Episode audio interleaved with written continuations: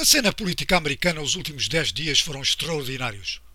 Com a campanha eleitoral a entrar na sua reta final, tivemos as reportagens do New York Times sobre os impostos do presidente Trump, que revelaram enormes dívidas das companhias do presidente e ainda o facto deste não ter pago impostos devido a esses prejuízos, o que, há que dizer, o presidente nega.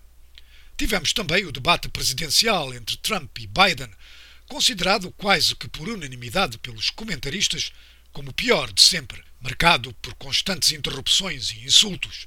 E depois tivemos a notícia de que o presidente Trump estava infectado com o coronavírus, bem como vários membros do pessoal da Casa Branca.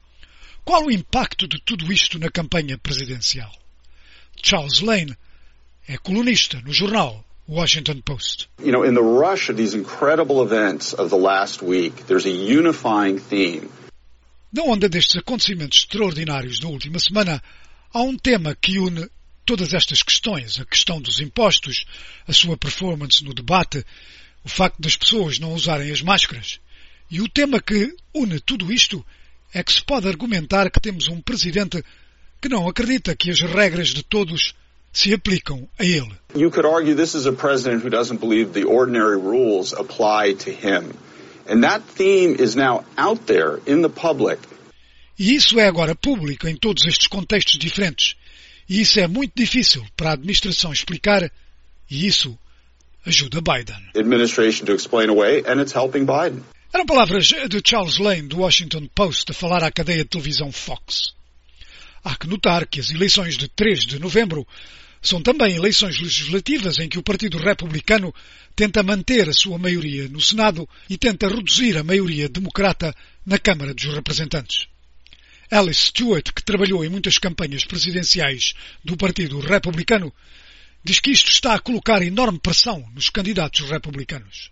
Tremendous pressure because uh, you need to lead by example. And look, when you have the Ipsos poll showing that 72% of those polled uh, don't believe that the president took these risks ser seriously enough, that does cause for uh, great concern. É uma pressão tremenda. Tem que se liderar, por exemplo, e quando temos sondagens que mostram que 72% não acreditam que o presidente levou a sério estes riscos, isto é causa para grande preocupação. The... Estas eleições vão ser decididas pelos eleitores indecisos. A base de apoio do presidente vai votar nele, a base de apoio de Biden vai votar por ele. Mas estes eleitores indecisos estão preocupados sobre o modo como se fez face a esta questão. Eram palavras eh, da analista e estratega republicana Alice Stewart. Ela estava a falar à cadeia de televisão ABC. Contudo, Mercedes Schlapp, da campanha para a reeleição de Trump, disse que o facto do presidente ter contraído o coronavírus não vai afetar negativamente a sua campanha, devido às críticas que muitos lhe fazem por não ter tomado as medidas de precaução devidas. Pelo contrário, disse Schlapp, isso vai favorecê-lo. Well, firsthand experience is always going to change how someone relates to something that's been happening. The president has coronavirus right now. He is battling it head on as toughly as only President Trump can. A experiência pessoal vai sempre mudar o modo como uma pessoa se relaciona com algo que tem estado a acontecer. O presidente tem o coronavírus. Está a combatê-lo de frente, do modo como só o presidente Trump o faz.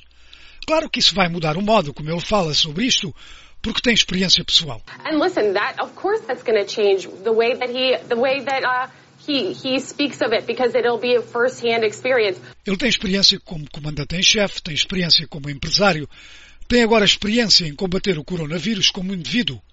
E essas experiências pessoais são algo que Joe Biden não tem.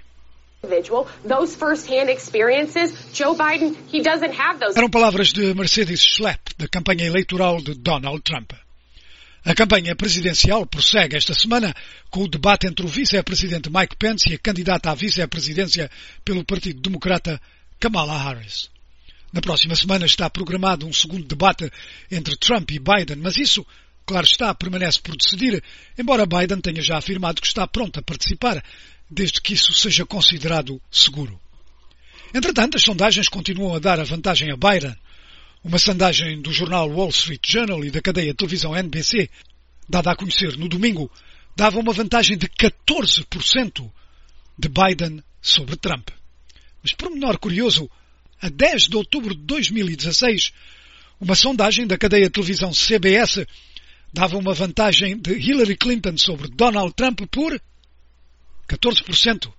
E todos nós sabemos o que é que aconteceu depois, no dia da votação.